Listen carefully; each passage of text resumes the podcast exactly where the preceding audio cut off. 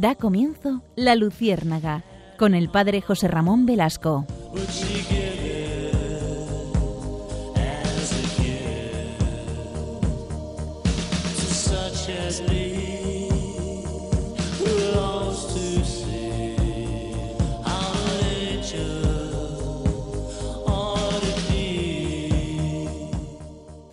Corría el año 287 a.C. Nos encontramos en Sicilia, en concreto en Siracusa. Y nos encontramos frente a un hombre excepcional, Arquímedes. Arquímedes fue un físico, ingeniero, inventor, astrónomo, matemático. En el mundo griego brilló con luz propia. Aunque en realidad se conocen pocos detalles de su vida, pero es considerado unos, uno de los científicos más importantes de la antigüedad clásica. Entre sus avances en física se encuentran sus fundamentos en hidrostática y la aplicación del principio de la palanca. ¿Se acuerdan de la palanca? Dadme un punto de apoyo y mover el mundo, que luego ha sido tan aplicado en tantas disciplinas, en tantos argumentos, etc. Es reconocido por haber diseñado innovadoras máquinas, incluyendo armas de asedio, el famoso tornillo de Arquímedes. Incluso experimentos modernos han probado las afirmaciones de que Arquímedes llegó a diseñar máquinas capaces de sacar barcos enemigos del agua o prenderles fuego utilizando una serie de espejos. De hecho, se considera que Arquímedes fue uno de los matemáticos más grandes de la antigüedad y en general de toda la historia. Usó el método exhaustivo para calcular el área bajo el arco de una parábola con el sumatorio de una serie infinita y de una aproximación bastante precisa, extremadamente precisa al número pi. ¿Se acuerdan el famoso número pi? El 3, 14, 16, etcétera, etcétera. Pues él dio una aproximación muy precisa a este número. También definió la espiral que lleva su nombre, fórmulas para volúmenes, es decir, eh, fue un genio en todos los ámbitos del saber eh, del momento. Y Arquímedes murió durante el sitio de Siracusa, en el año 2014, cuando fue asesinado por un soldado romano, a pesar de que existían órdenes de que no se le hiciese ningún daño. A diferencia de sus inventos, los escritos matemáticos de Arquímedes no fueron conocidos en la antigüedad, se perdieron prácticamente. Los matemáticos de Alejandría lo leyeron y lo citaron. Pero en realidad la primera compilación de sus escritos, fascinantes escritos, fue realizada por Isidoro de Mileto. Ya estamos en el siglo VI después de Cristo. Los comentarios de las obras de Arquímedes eh, se abrieron por primera vez al público en este siglo, en el siglo VI después de Cristo, y entonces empezó a reconocer que Arquímedes había sido un gran genio de la antigüedad. Ustedes recuerdan eh, el famoso episodio del Eureka. Eureka es el participio de pretérito de, encontrar. Lo he encontrado. ¿Qué he encontrado? ¿Cómo saber si la corona del rey eh, tenía el peso en oro que el fabricante decía? El rey había donado, había dado una serie de una cantidad de oro le había encargado al orfebre que hiciera su corona, ¿cómo saber si la corona tenía todo el oro que el rey le había dado? Y entonces él, metió la corona en agua y, definió la famosa, el famoso principio de Arquímedes. Eh, todo sólido sumergido en un líquido experimenta un empuje hacia arriba igual que el volumen que desaloja. Bueno, esto, y usted dirá, ¿y esto a qué viene con nuestra luciérnaga? Muy sencillo. Si quieren ustedes, si quieren ustedes, vamos a tocar hoy un tema que para nosotros es especialmente interesante, es el conocimiento. ¿Qué es conocer? ¿Cómo conocemos? ¿Se puede conocer a Dios? ¿Realmente podemos saber quién es Dios? ¿Podemos saber cómo es el mundo? Porque nos damos cuenta que las personas eh, digamos, adquieren distinta, eh, distinto modo de comportarse ante distintas circunstancias del mundo. Es porque no conocen bien la realidad, es porque lo que para unos es obvio, no sé si a ustedes les pasa, que eh, para mí es obvio, por ejemplo, que, que la vida es vida desde el inicio hasta el final, desde el primer eh, embrión hasta... Pero para otros no es tan obvio y otros te lo dicen, ¿no? Entonces, eh, realmente el conocimiento, ¿de qué depende?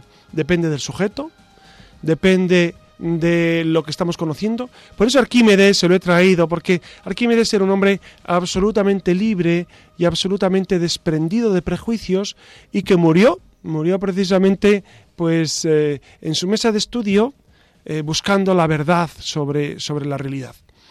Si quieren ustedes, acompáñennos porque el tema de hoy, el conocimiento, a mí me parece fascinante, porque es el principio de mm, cómo nos ubicamos ante el mundo. Ya verán cómo salen cosas muy interesantes sobre Dios, sobre el hombre, sobre la realidad. Acompáñennos, por favor. Y por supuesto, esta noche se encuentra con nosotros, como cada noche que la luciérnaga sale a las antenas, Clara Fernández, buenas noches. ¿Qué tal? Buenas noches. Iria Fernández. Buenas noches. Como ven, son las hermanas Fernández. no, no son hermanas, pero se pillan igual.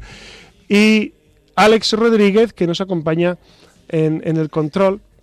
Y, y, que con su mano eh, segura y firme nos guía cada noche.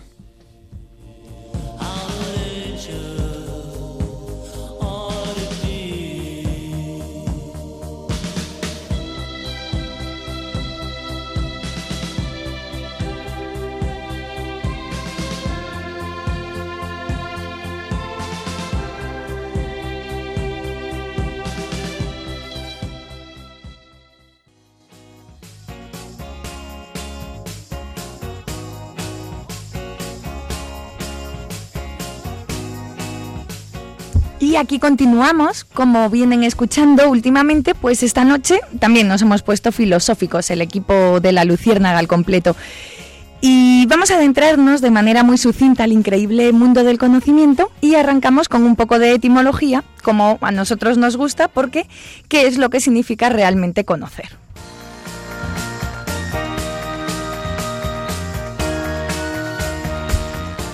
No sé si saben, no sé si saben que no existe una única definición de conocimiento, ¿no? Es más, es abordado desde distintas formas y también por múltiples escuelas filosóficas. Para algunos, sin ir más lejos, la inteligencia, eh, el conocimiento significa inteligencia, ¿no? Que es el entendimiento o la razón natural de una persona. Y para otros, en cambio, el conocimiento significa como la máxima meta humana. Sin embargo, podemos decir que el conocimiento significa aprendimiento, con H intercalada de aprender. ¿Y por qué, lleva H intercalada? Aprender. Eh, interesante. No sé, por apresar, ¿no? Sí. Por la aprensión. Exacto, porque es diferente a aprender. Porque es captar, aprehensión. Claro, aprender con H consiste en llegar a entender, ¿no? Asimilar inmediatamente y no se puede confundir con aprender sin H, que es simplemente eh, fijar algo en la memoria. Eh, y en este sentido, el objeto del conocimiento es el aprendimiento con H y la comprensión de la realidad. Desde el punto de vista de la etimología, que saben que, nos apasiona esto del origen de las palabras, buceando en el diccionario etimológico, aparece la siguiente definición. Conocer procede de la palabra en latín cognoscere, que es comprender completamente, formada por el prefijo con, que es todo, junto, y el verbo noxere, que es conocer. Entonces, sumado todo, esto del prefijo y del verbo, daría como resultado saberlo todo de algo o de alguien, o lo que es lo mismo, saberlo todo, conocerlo en profundidad.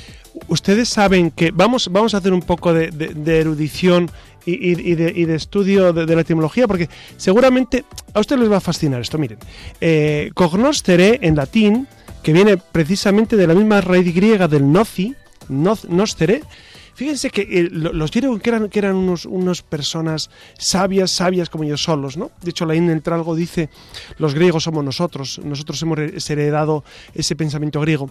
Bueno, pues en el templo de Apolo en Delfos, les, si ustedes tienen la oportunidad de ir a Grecia, no dejen de visitar Delfos, que es un, eh, son ruinas preciosas donde la pitonisa, bueno, esnifaba sus cosas como el otro día hablábamos, y y, pronunciaba sus oráculos. Bueno, pues como les decía hace, hace unos programas, en el templo de Apolo había dos, dos, dos, lemas, dos, dos, carteles que invitaban a los, a los peregrinos a, dos cuestiones. El primero era Nocise que significa conócete a ti mismo, y el segundo era Medenagan, nada en demasía. Bueno, pues auton viene de la misma raíz precisamente de conoscere, es el conocimiento de sí mismo.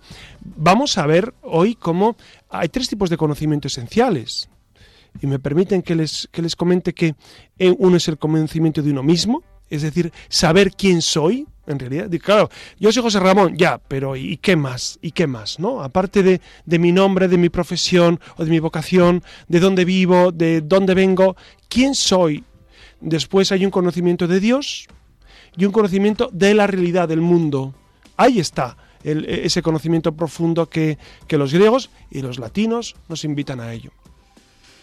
Y, y, bueno, eh, al hilo de lo que ha comentado José Ramón, nos toca hacernos la siguiente pregunta, ¿no? Que nosotros conocemos todo y, quizás pues me atrevo ¿no? a decir que, tiene una fácil respuesta y es no, sin ninguna duda no lo conocemos. Aunque... Seríamos Dios. Exacto. Si lo conocemos todos somos Dios, pero no somos Dios, evidente. Dios no puede caber en un litro y medio de cerebro que tenemos. Tenemos 1.500 centímetros cúbicos de cerebro, más o menos. Habrá gente que más, bueno, gente que más no. Habrá gente que menos o mucho menos. O bueno, que no lo explote lo suficiente esa cantidad. El caso es que eh, eh, nosotros conocemos todo, no, pero lo cierto es que estamos en el camino. Otra cuestión bien diferente es la de saber si en efecto queremos conocer o no y además ese conocer con mayúsculas. Si nos interesa conocer la realidad. Exacto. Eso también sería otro tema. Entonces desde aquí, desde la Luciérnaga, les invitamos a que se suban al apasionante mundo del conocimiento si es que en algún momento nos podemos bajar de él. Pero cuidado que como saben la curiosidad mata al gato y seamos cautos y lúcidos también en esto del conocimiento, puesto que no se trata tanto de saber por acumular o de ambición sino que se trata de crecer, se trata de sobredimensionar. Así que eh, ya ven que intenso está hoy el programa en un escenario académico donde cada vez interesa mucho más restarle horas a las clases de filosofía. Nosotros, desde la Luciérnaga, hacemos uso de ella como timón para encontrar algo, no todo, del sentido de nuestro día a día. Así que continuamos.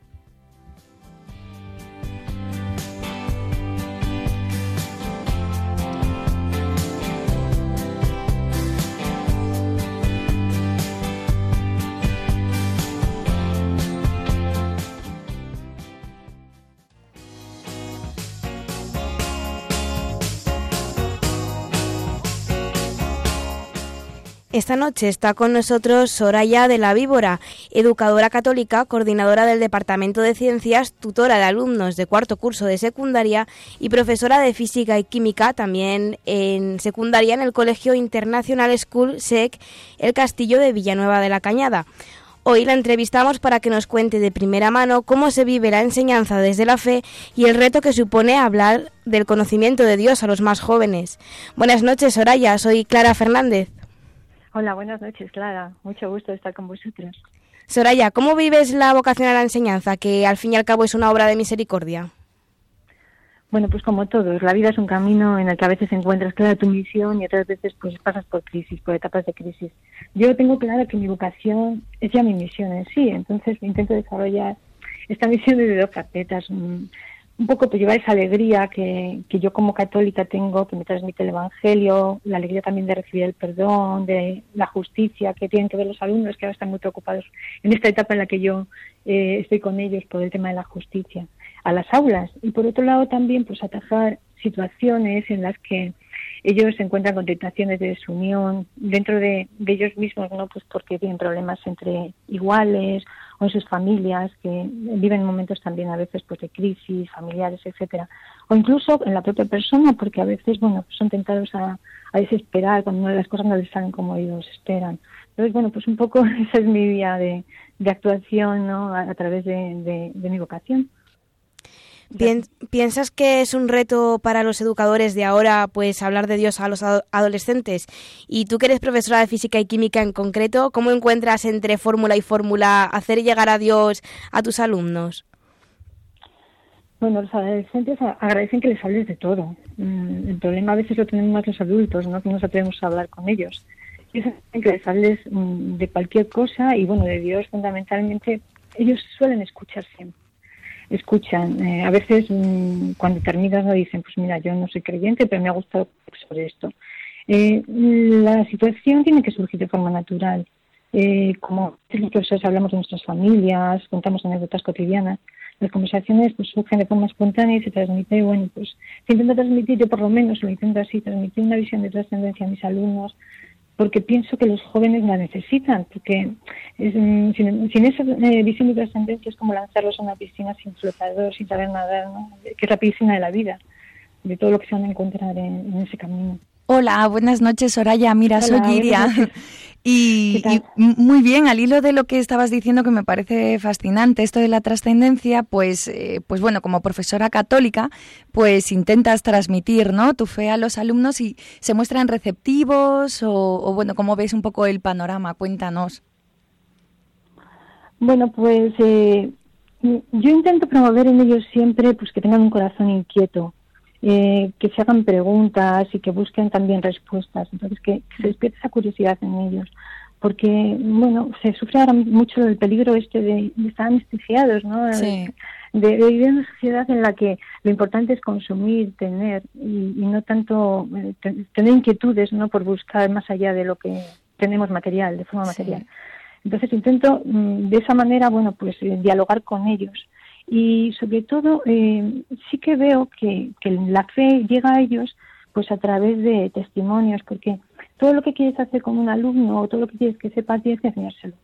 Entonces mm, ellos si tú quieres que, que, vean a Dios en sus vidas tienes que enseñarles cómo ves a Dios en tu vida. Claro. Y, algún claro es una manera de, de llegar a que ellos puedan entender que Dios actúa en sus vidas a través de los testimonios de sus profesores, de sus compañeros hmm. y de gente pues que incluso de fuera, ¿no? Actores, personas mm, de, de, otros ámbitos. Claro, ¿y alguna, alguna vivencia que te haya marcado especialmente y que te haya hecho reafirmar tu vocación y tu fe en las dos de la mano o, una u otra?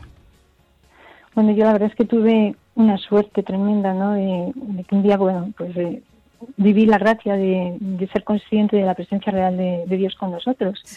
Y eso me marcó, me marcó muchísimo. Entonces, bueno, cada día lo vivo como un regalo, como una oportunidad para dejar que Dios haga en los demás a través de mí. Y bueno, pues eso es muy importante porque para mí los lunes son tan maravillosos como los viernes. O sea, da igual, ya el lunes no es, ah, el lunes otra vez. No, es otra oportunidad más pues, para encontrarme con gente, para poder dialogar, para poder eh, promover eso, el acercamiento de unos con otros. Soraya, sí, sí, Soraya, ¿cuántos años llevas llevas eh, en la docencia? Pues mira, este es ese discurso. ¿Cuántos? sabes que 26. 26. 26. Nada menos. Nada menos, sí, sí, sí.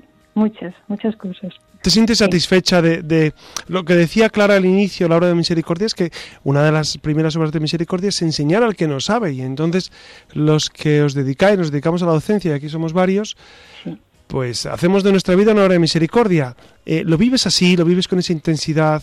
Eh, Dios está siempre presente, supongo, en tu, en tu docencia, ¿no? Sí, sí, por supuesto. Lo vivo así porque, porque además eh, también vivo la misericordia de ellos para conmigo. O sea que yo vivo, bueno, pues que esto de la docencia es como una vía de doble sentido. Yo aprendo muchísimo de ellos y ellos también aprenden algo de mí, me imagino, no lo sé. Entonces, bueno, pues lo vivo desde ese intercambio, ese intercambio de amor entre el alumno, el profesor y la comunidad educativa. Y para mí eso es muy importante. No lo podría ver de otra forma, desde luego. Y eso pues me viene dado, yo creo que que por, mi, por mis creencias ¿no? y, mi religión. Pues Soraya, muchas gracias por haber estado con nosotros esta noche y te deseamos lo mejor eh, y que continúes con tu vocación de profesora y un abrazo muy fuerte. Muchas gracias a vosotros. Adiós. Adiós.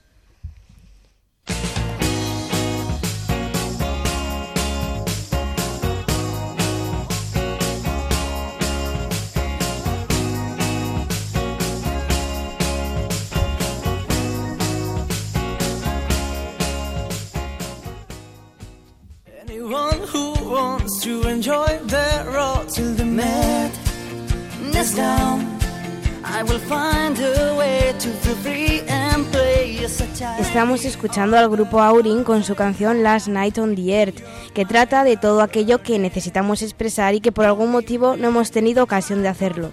Precisamente de esto va nuestra siguiente sección.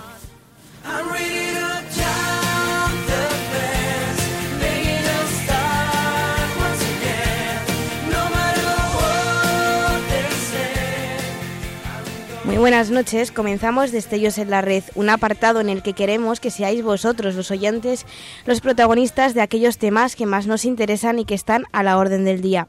Desde aquí, desde la Luciérnaga, os invitamos a comentar, opinar y preguntar a través de la red todo aquello que os inquiete y sobre lo que necesitáis que os respondan, pues será el Padre José Ramón quien con sus respuestas ilumine vuestras dudas.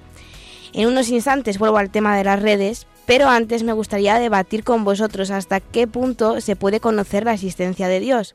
Para ello voy a partir de la definición de conocimiento racional y de la fe. El primero hace referencia a la razón, que puede reducir a esta eh, naturaleza o realidad en esquemas y categorías de entendimiento. Ese tipo de conocimiento no puede ser perturbado por emociones, sensaciones e intuiciones, y las fuentes del conocimiento en general son la razón, la experiencia y la intuición. Sin embargo, la fe nos dice que necesita del conocimiento, siempre previo a ella, porque si no hay un previo conocimiento no puede nacer la fe, ya que ésta va siempre referida al conocimiento. El conocimiento filosófico se obtiene de los documentos escritos, pero esto no quiere decir que el filósofo se dedique únicamente a recopilar datos escritos, sino que también los analiza, los corrobora en la práctica humana. Dos armas que tiene el filósofo para ejercer y producir conocimiento son el análisis y la crítica, lo cual nos permite detectar fallas y contradicciones en nuestras explicaciones, que mediante la crítica refutamos dichas fallas y contradicciones y proponemos su superación. A lo largo de la historia humana, Dios ha podido ser entendido de modos muy distintos, incluso no han faltado quienes niegan su existencia.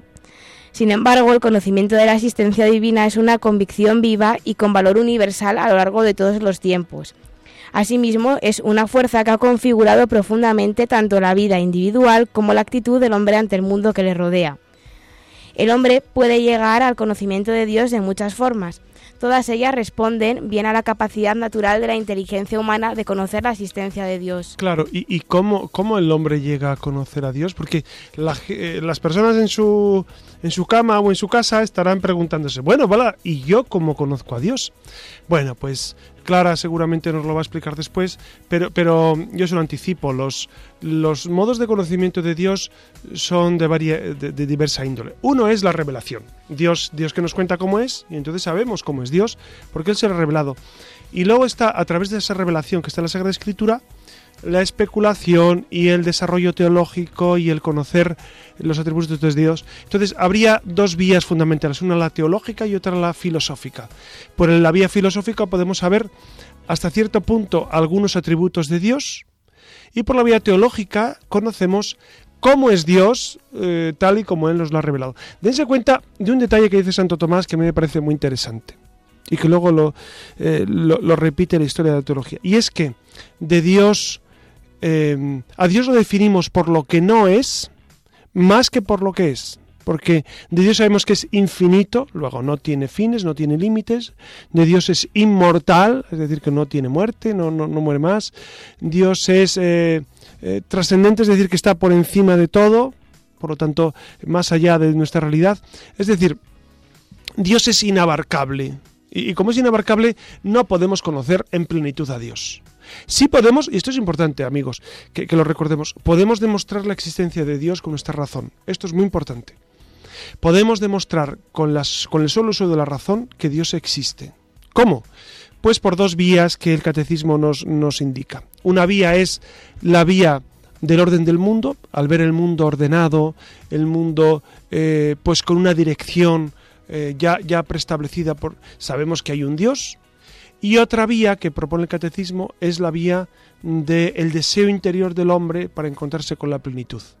Esas dos vías demuestran a nivel racional que Dios existe. Esto es muy importante. Entonces, eh, repito, yo, creo que hay que distinguir muy bien entre una cosa es demostrar que Dios existe, que eso sí lo podemos hacer y otra cosa es conocer a Dios, conocer cómo es Dios. Eso es, eh, es complicado porque Dios es, eh, es infinito. Entonces conocemos algunas partes, lo que Dios nos ha revelado y lo que nuestra pobre razón ha llegado a conocer, pero es, escaso. Y sí, la existencia real de Dios como ser supremo, principio y fin del hombre y del universo creado, y esencialmente distinto de las criaturas, puede ser conocida con certeza por la razón natural, pues la inteligencia del hombre posee la capacidad natural para elevarse al conocimiento de su creador. Los teólogos han elaborado una diversidad de argumentos demostrativos de la existencia de Dios.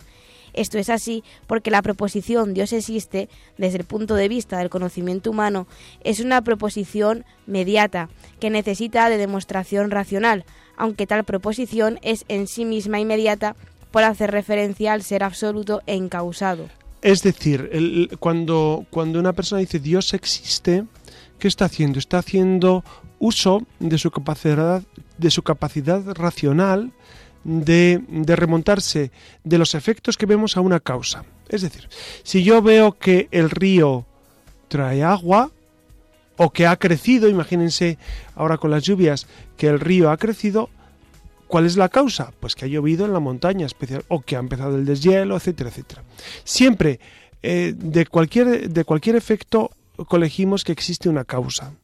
Entonces, los efectos que es el orden del mundo, la creación, el, el hombre tal como está constituido, al final deducimos o colegimos o llegamos a pergeñar que existe una causa que ha causado, que está al inicio, que es el porqué del mundo, de lo que existe. Claro, pero también nuestros oyentes a lo mejor están pensando en el argumento que se escucha, ¿no? En la afirmación de Dios no existe, ¿no? Entonces, eh, no sé, José Ramón, ¿qué significa? ¿Que, no, que son incapaces de, de ver esa causa primera que origina una consecuencia, ¿no? Porque de sobra es conocido no solo eh, la gente de la calle, ¿no? sino que también existen corrientes filosóficas o sí, sí, sí, sí que, por que también eh, que entiendo que también tienen su yo ya saben que estoy trabajando haciendo como el amigo del diablo, pero eh, pues eso también, ¿no? Dios no existe. Dice Marx en el Capital hasta el siglo XIX Dios había creado al hombre. A partir del 19 es el hombre quien ha creado a Dios. Esto lo dijo Marx. No estamos en absoluto de acuerdo. Pero es para que veamos, hasta el siglo XIX prácticamente no existe el ateísmo. En el mundo griego ser ateo es como ser apátrida, es decir, no tener, no tener sentido de vinculación con, tu lugar, con tu gente. El, el, el ateo er, er, era un pobrecito que, que, no podía salir de casa porque, porque no tenía dioses en el mundo griego. En el mundo cristiano, evidentemente, Dios es la piedra fundamental y, en el mundo occidental es, es, la piedra esencial sobre la que se, asienta nuestra vida. ¿Y, ¿Y, qué ocurre cuando uno dice Dios no existe? Bueno, pues hay, hay una cuestión que Pascal eh, nos dice en sus pensamientos, que es un libro precioso que les recomiendo que lean, Pensamientos de Pascal, que se lee muy fácil porque son, son pensamientos eh, cortitos y son como píldoras de pensamiento. Dice Pascal, Dios nos da la luz suficiente para que creer sea razonable y permite la oscuridad suficiente para que no creer también sea razonable. Y fíjense qué curioso, ¿no? Es decir, no quiere decir que los más listos crean o no crean. No tiene que ver con la inteligencia. No tiene que ver con la inteligencia. Hay un paso ulterior porque es verdad que uno ve el orden del mundo. Yo no dudaría que Stephen Hawking es un hombre muy inteligente. Muy inteligente. Stephen Hawking no cree en, en un Dios creador. ¿Por qué? Porque él no da el salto de los efectos a la causa primera. Claro, ¿cómo explica el universo? Dice, bueno, en realidad el universo es eh, fruto de la gravitación, de una serie de leyes gravitatorias que han concluido en la existencia de la materia, lo cual, eh, entre nosotros, es, es, muy extraño pensar que hay gravitación si no hay materia. Es imposible. De hecho, es la primera crítica que le han hecho los eh, científicos a, esas, hipótesis de Stephen Hawking. ¿no? A Dios no lo hemos visto, es verdad. A Dios no lo he tocado, ni vosotros tampoco, ni, ni, los oyentes han tocado a Dios. Sin embargo, hay tanta realidad que no hemos tocado y que sabemos que existe, porque hay realidades más allá de lo físico, ¿no? El amor, entre otras cosas, el dolor moral, el dolor que me produce un evento que ocurre a miles de kilómetros y a mí me impacta y, y me produce una desazón. ¿Por qué? Si, si no hay un dolor físico que, que implica mi vida. Pues porque el ser humano es mucho más que el mundo empírico, el mundo de lo que se toca, de lo que se ve, de lo que se palpa, somos mucho más. Y Dios entra en ese mucho más, que son los grandes porqués de, de nuestra vida, que son las razones sobre las cuales está sentada. Yo diría, el amor es la gran razón de ser de Dios. Pues sí, y es que a todo esto que habéis dicho hay que añadir la experiencia personal de Dios que han tenido muchos hombres a lo largo de la historia, pues ellos mismos han descrito con tal precisión sus experiencias, un verdadero encuentro personal con Dios.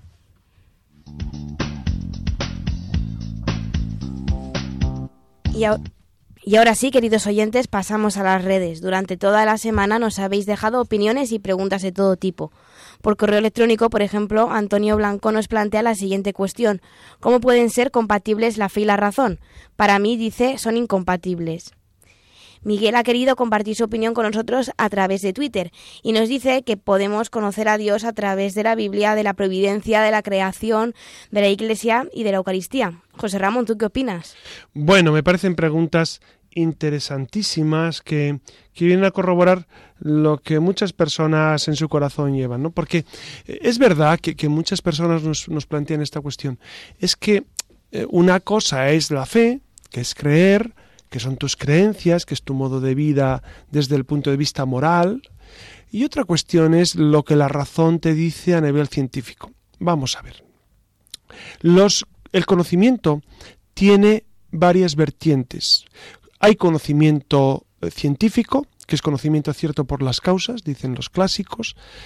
Eh, ese conocimiento científico tiene una parte empírica, que es lo que yo puedo demostrar en un laboratorio, lo que se puede medir, lo que se puede pesar, y una parte, eh, la filosofía es conocimiento también y es ciencia.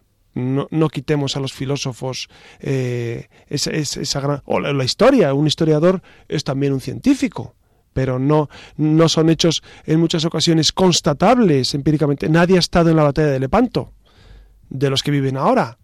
Y sin embargo sabemos que existió, tenemos datos, etcétera, etcétera. Entonces, el conocimiento no es solamente el conocimiento empírico o el conocimiento científico propio de los historiadores o filósofos, sino que hay un conocimiento que brota también de la experiencia y, esa, y, la filosofía nos, nos introduce precisamente en, en, ese conocimiento que va más allá de lo meramente cuantificable y es conocimiento real, ¿no? Entonces yo diría, eh, la ciencia y la fe tienen puntos de conexión muchísimos. E, el, e, el, origen es el hombre, no lo olvidemos, y el hombre es, es, es una unidad. Y el fruto que buscamos en el conocimiento es la verdad. Y la verdad es la misma para científicos, para filósofos y para teólogos. Fíjense que he dicho científicos, filósofos y teólogos, porque son los tres grandes ámbitos de la realidad. El mundo, Dios y yo. Entonces, eh, al final, ¿qué es lo que buscamos? Fíjense que incluso los científicos, los astrofísicos, Stephen Hawking entre ellos, busca una fórmula que defina o que dé origen a toda la realidad, una, una fórmula que resuma toda la realidad, ¿no? que resuma los cuatro grandes principios de, del desarrollo. ¿no? Eh, entonces, estamos siempre buscando ese porqué profundo y un porqué profundo sale de lo material. Nos damos cuenta en nuestro día a día, los porqués más intentos salen de lo material y en el porqué del universo y el porqué de la vida hay que, hay que acudir a algo que sale de lo material, hay que dar un salto. Por lo tanto, ciencia y fe y, así lo hemos visto durante siglos y siglos, han estado íntimamente unidos. Y, la segunda cuestión que, que nos proponíamos es, mm, podemos conocer a Dios a través de la Biblia, de la providencia, de la creación de la Iglesia, de la Eucaristía. Por supuesto, es un conocimiento cierto, es un conocimiento verdadero. a Dios se le conoce fundamentalmente a través de la vía de la revelación. Dios que nos ha contado cómo es. Dense cuenta que Dios, que es infinito, él nos tenía que contar cómo es. Por eso Él ha venido, nos lo ha contado, incluso antes en la revelación de los profetas del Antiguo Testamento y después en Jesucristo y en el Nuevo Testamento, nos ha contado cómo es Él. Y es un conocimiento cierto, verídico. Dense cuenta que a Jesús le tocaban con sus manos, le escuchaban con sus oídos, escribieron sus palabras. Luego tenemos un conocimiento de Jesús que es Dios, absolutamente cierto, absolutamente verdadero, absolutamente sobre el cual podemos basar nuestra existencia. Por lo tanto, sí es posible conocer a Dios a través de la revelación, por supuesto, y a través también de la posterior reflexión teológica y del magisterio que han ido haciendo durante 20 siglos. Pues muchas gracias por tus respuestas y ahora os dejo planteados los próximos temas, que será sobre la verdad. Así que abrimos hashtag verdad luciérnaga para que, pues como ya sabéis, empecéis a interactuar con nosotros a través de nuestra cuenta de Twitter, arroba la luciérnaga rm. También podéis escribirnos un email a la luciérnaga.radiomaría.es o dejarnos un comentario en el blog del programa la. Y ya sabéis que os esperamos en la red.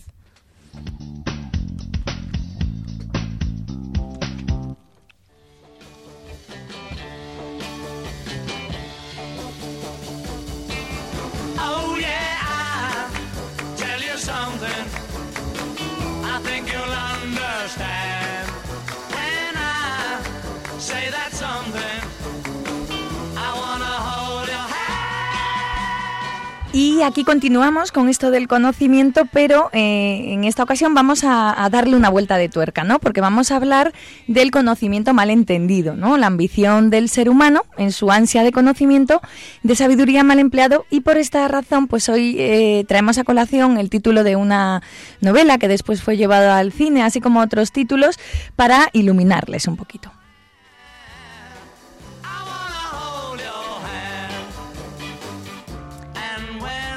Y arrancamos fuerte, como no podía ser de otra manera, con una obra clásica donde los haya, escrita por el italiano Umberto Eco, allá en la década de los 80, que no es otra que la célebre obra En el nombre de la rosa. Para que se pongan en situación, les recuerdo brevemente a modo de pincelada su argumento y bueno, estamos hablando del siglo XIV, en la Edad Media, el franciscano Guillermo de Baskerville y su discípulo Azzo de Melk llegan a una abadía benedictina ubicada en los Apeninos italianos y famosa por su impresionante biblioteca con estrictas normas de acceso. Guillermo debe organizar una reunión entre los delegados del Papa y los líderes de la Orden franciscana para abordar el tema de la pobreza apostólica. La celebración y el éxito de dicha reunión se ven amenazados por una serie de muertes que los supersticiosos monjes, a instancias de un ciego ex bibliotecario, consideran que sigue la pauta de un paisaje del apocalipsis. Poco a poco, y con el ánimo de ir resolviendo el misterio, los dos protagonistas descubren que esas muertes giran alrededor de la existencia de un libro envenenado, un libro que se creía perdido, el segundo libro de la poética de Aristóteles, y aquí paramos de contar. Y quizás hasta aquí, pues todo normal, ¿no? Podría parecer que es una novela de misterio, de las muchas que se escriben sobre temas eclesiásticos, pero nada más lejos de la realidad. Lo que de verdad se esconde es otra cosa que no habrá pasado desapercibido para nuestros oyentes. Por debajo subyace la ambición por el conocimiento, por esa necesidad de encontrar el segundo libro de la poética de Aristóteles para ganar, si es que se puede, en sabiduría. Pero claro, como ven, esto no solo trae desgracias, una muerte tras otra, advierte a los monjes de la abadía y los peligros que entraña querer saberlo todo, jugar a ser semidioses en un mundo donde el conocimiento no es exclusivo de uno, sino que en cierta medida, de alguna manera, está para compartirlo. Ahí está la clave. Nadie es poseedor de único del conocimiento y del saber. Todos estamos llamados a ponerlo al servicio del ser humano.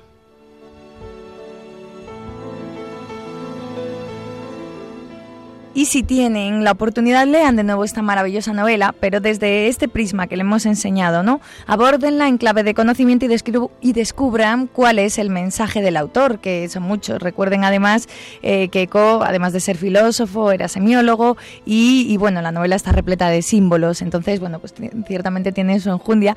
O si no, vean la película, como les decíamos, aunque les advierto que siempre se deja mucho material en el camino.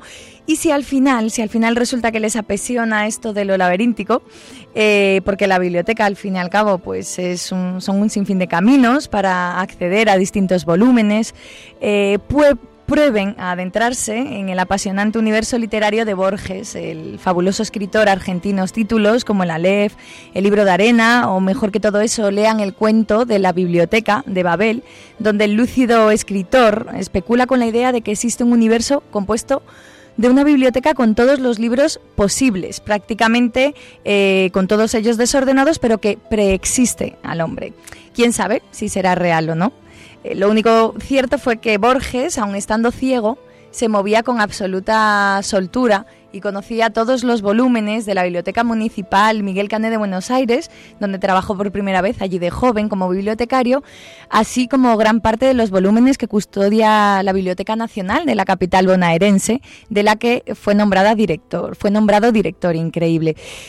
No les quiero robar más tiempo con estas reflexiones en voz alta, como no podía ser de otra manera. Quédense. La, verdad es que eh, hablar de Borges es hablar de, toda una época de literatura eh, eh, hispana, hispanoamericana, ¿no?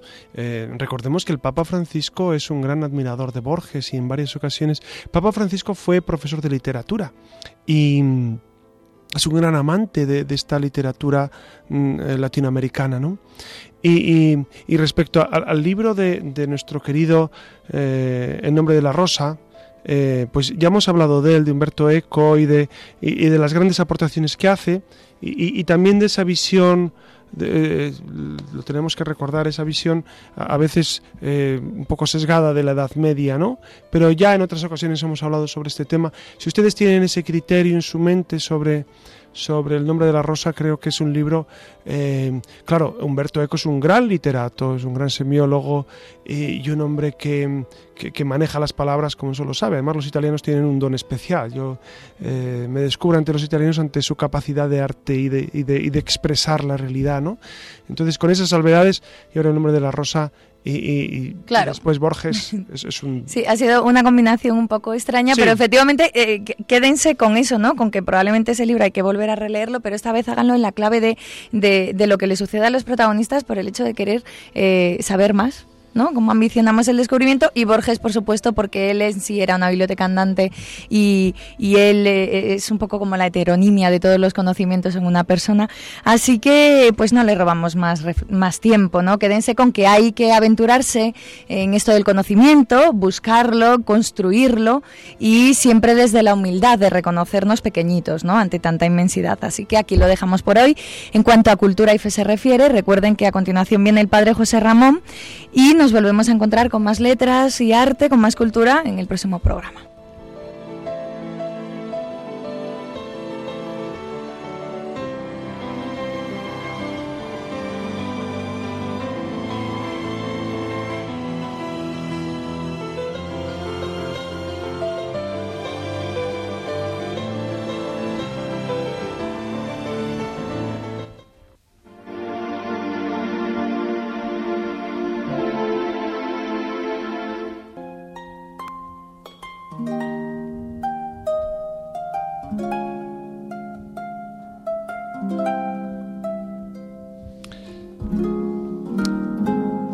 En este tema del conocimiento. Creo que eh, en 50 minutos de programa es complicadísimo, complicadísimo condensar todo lo que queremos decir. Nos hemos dejado de lado pues todo el asunto de la inteligencia emocional, que es fascinante. Recuerdan que hay un libro de Coleman eh, interesantísimo y que se abrió pues un horizonte de los años 80 fascinante sobre, sobre cómo en el fondo en nuestro conocimiento no es solo intelectivo, también la emotividad influye y, en el fondo porque el ser humano es, es un todo. Y entonces eh, hay una afectividad y un sentimiento que, razona y un entendimiento que, vive esa sensibilidad a la hora de acercarse a la realidad. Por eso, eh, eh, en ese todo, pues nos hemos dejado muchas, muchas partes, ¿no? Pero hemos querido acercarnos con, mucha sencillez a estas horas de la noche, pues imagínense, ¿no? Cómo lo queremos hacer con esa, mm, em, digamos, cercanía, sencillez, para que ustedes sientan que, que este tema del conocimiento es muy cercano al cristianismo, ¿no?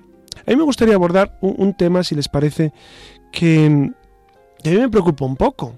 Y es que eh, mis alumnos y, mucha gente cuando les pregunto, bueno, ¿tú tienes perro, gato? Dicen, sí. ¿Y es inteligente? Dicen, claro, claro que es inteligente. Vamos a ver, vamos a ver, porque este es un tema que creo yo, eh, parece baladí, pero no lo es, no lo es, no lo es. Porque ha habido intentos de, de homologar, de homologar eh, los animales a los hombres y viceversa. Recuerdan el proyecto del gran simio, que era, que era ese proyecto de dotar de una serie de derechos cuasi humanos a, los, a los, grandes simios. Esto eh, es, muy complicado, muy complicado. Vamos a ver, ¿cuál es la diferencia esencial entre un humano y un individuo vivo que no es humano? No me refiero a los ángeles ni a las plantas un, animal, un animal no humano. ¿Cuál es la diferencia? La diferencia es que nosotros tenemos capacidad de entendimiento y de voluntad. Entendimiento es la capacidad de abstraer de la realidad el porqué, ¿no? Y la voluntad es el deseo de, de aprender a amar. Nosotros podemos amar, un perro nunca puede amar. Nunca puede amar con, el profundo sentido que tiene la palabra amor como una elección después de haber conocido, porque para que se dé amor tiene que haber conocimiento, si no hay conocimiento no hay amor, no hay amor.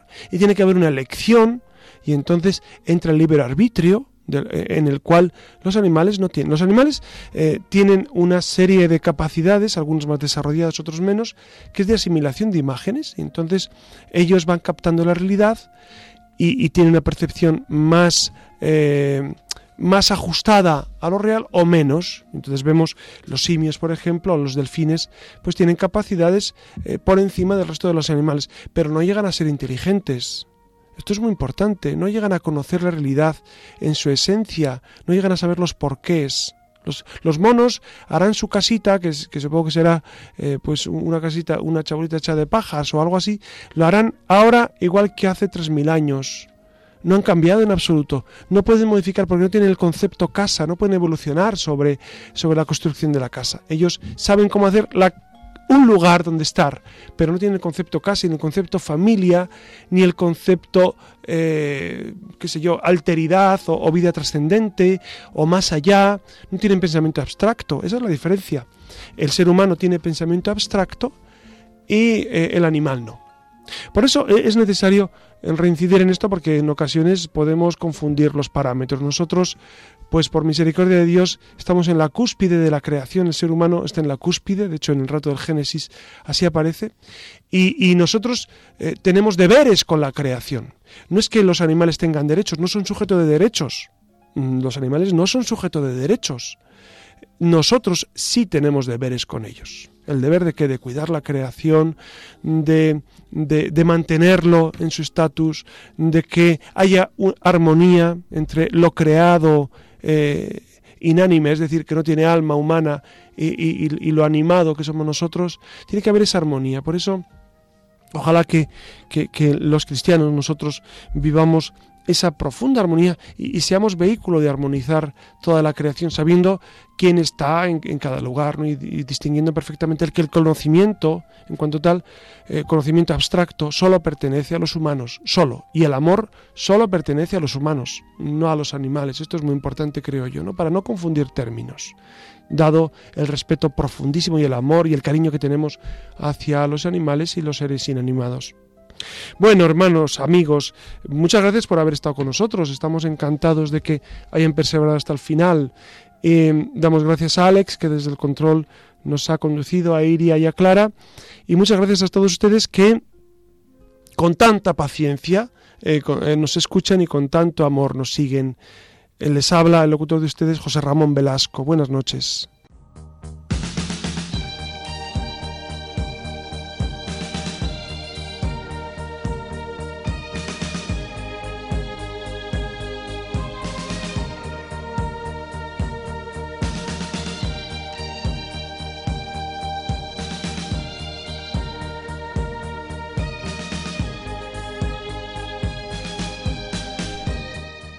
Finaliza en Radio María La Luciérnaga con el Padre José Ramón Velasco y dentro de la sección Verdad y Vida.